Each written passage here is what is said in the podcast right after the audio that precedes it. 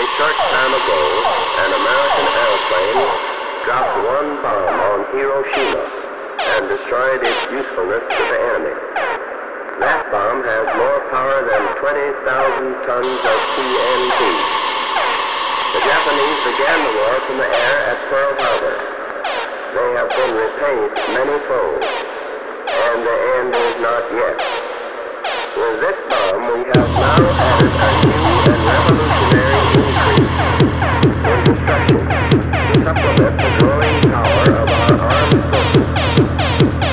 These songs are now